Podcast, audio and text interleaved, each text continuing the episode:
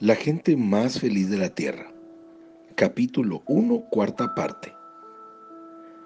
Qué alivio tiene que haber proporcionado a mi abuelo encontrar apoyo espiritual en aquel grupo de cristianos. Hacía mucho tiempo que habían aprendido que Dios podía hablarles directamente desde la Biblia. Con la necesidad de un trabajo en su mente, el abuelo se arrodillaba sobre la pequeña alfombra oriental que había sido traída de su vieja nación a pedir por una palabra. Y enseguida toda la congregación comenzaba a orar en voz baja, a menudo en desconocidos idiomas llamados lenguas. Al fin, uno de los mayores se acercaba a la Biblia y colocaba su dedo en un pasaje elegido al azar. Siempre las palabras parecían hablar directamente sobre la necesidad del momento a veces eran respuestas acerca de la fidelidad de Dios y otras acerca de la venida de los días de leche y miel, tal como lo había predicho el niño profeta. De cualquier modo, la pequeña iglesia armenia esperaba que llegasen esos ansiados días, pero mientras duraba la espera, podía gozar de esos hermosos momentos de comunión. Un día llegó un nuevo motivo de aliento. Sucedió que mi abuelo y su cuñado, Magardich Mushegan, el mismo que había predicho el nacimiento de Isaac, caminaban por la calle San Pedro de Los Ángeles en busca de trabajo en los establos, cuando al pasar por la calle de al lado llamada Azusa, se pararon en seco. Junto con el olor de caballos y arneses de cuero, les llegó el inconfundible sonido de gentes que alababan a Dios en lenguas. No sabían que en los Estados Unidos hubiesen personas que adorasen a Dios en la forma como ellos lo hacían. Se acercaron precipitadamente al establo de donde procedían las voces y llamaron a la puerta. Por aquel entonces mi abuelo ya había aprendido unas pocas palabras en inglés.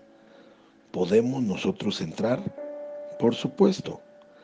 La puerta se abrió de par en par. Hubo abrazos, manos alzadas a Dios en acción de gracias cánticos y alabanza al Señor.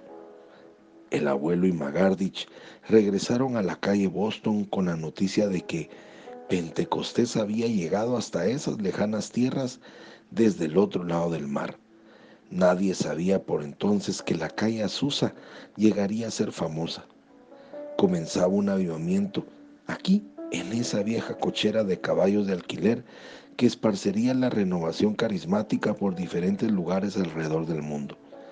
En aquel momento mi abuela vio aquel otro cuerpo de creyentes como una clara confirmación de la promesa de Dios de que haría cosas nuevas y maravillosas en California. ¿Cuáles serían esas cosas? Mi abuelo no alcanzó a vivir para verlas. El tan ansiado trabajo estable se convirtió en tragedia cuando llegó. Un día, en 1906, el abuelo llegó a casa con el paso más ligero. ¿Has encontrado trabajo? dijo la abuela. Sí, lo he encontrado. Todos los miembros de la casa se reunieron alrededor de mi abuelo que contaba la gran noticia. Allá en Nevada, otro estado junto a California, los ferrocarriles estaban contratando personal. El rostro de la abuela perdió la sonrisa había oído hablar de Nevada. Se trataba de un desierto donde la temperatura subía por encima de los 48 grados centígrados y donde los hombres caían muertos mientras intentaban llevar a cabo el duro trabajo de tender la línea.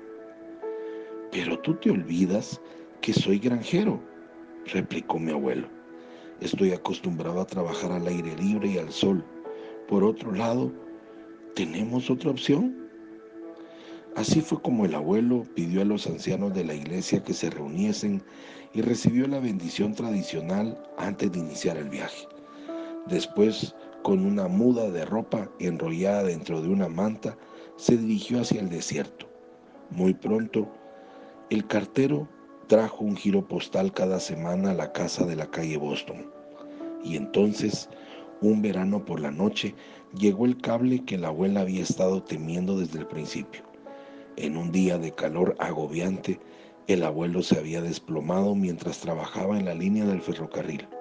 Su cuerpo sería enviado por tren de regreso. Con la muerte de mi abuelo, mi propio padre Isaac tomó el empleo para el que no estaba preparado porque a los 14 años se había convertido en cabeza de familia. Desde hacía varios meses papá vendía periódicos en la esquina de una calle del centro de Los Ángeles. Ganaba alrededor de 10 dólares al mes, lo cual era una valiosa contribución mientras el abuelo vivía, pero insuficiente para alimentar ahora a su madre y a seis hermanas. Incluso en el gran momento periodístico que fue el terremoto de San Francisco de 1906, cuando vendió seis fajos de periódicos extras en una hora, apenas alcanzó a poner un poco más de leche sobre la mesa. Papá nunca hubiese tomado dinero por el que no hubiese trabajado.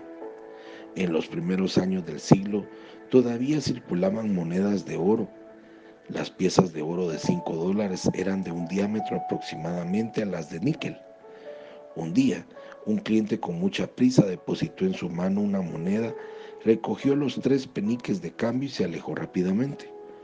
Papá estuvo a punto de deslizar la moneda en el bolsillo de su delantal azul que llevaba mientras que llevaba escritas las palabras Los Angeles Times, cuando se dio cuenta al mirarla con detenimiento que la moneda de níquel que tenía en la mano era una pieza de oro de 5 dólares. Señor, gritó, pero el cliente ya estaba a una cuadra de distancia. Papá puso un peso encima de sus periódicos y echó a correr tras el hombre. Un vehículo público pasó frente a él. Sin pensarlo dos veces, papá montó, pagó el flete en sus preciosas ganancias y siguió al individuo. Cuando por fin lo alcanzó, papá se bajó del tranvía. Señor, el hombre se volvió finalmente. Señor, esto no es níquel, dijo papá en su inglés. Extendió su mano y el oro brilló con el sol. A menudo pienso que aquel hombre que tomó su moneda sin molestarse siquiera en darle las gracias, me gusta pensar que si hubiera podido ver los hambrientos rostros esperando cada noche a la puerta del número 919 de la calle Boston, le hubiera dicho al muchacho que se quedase con la moneda.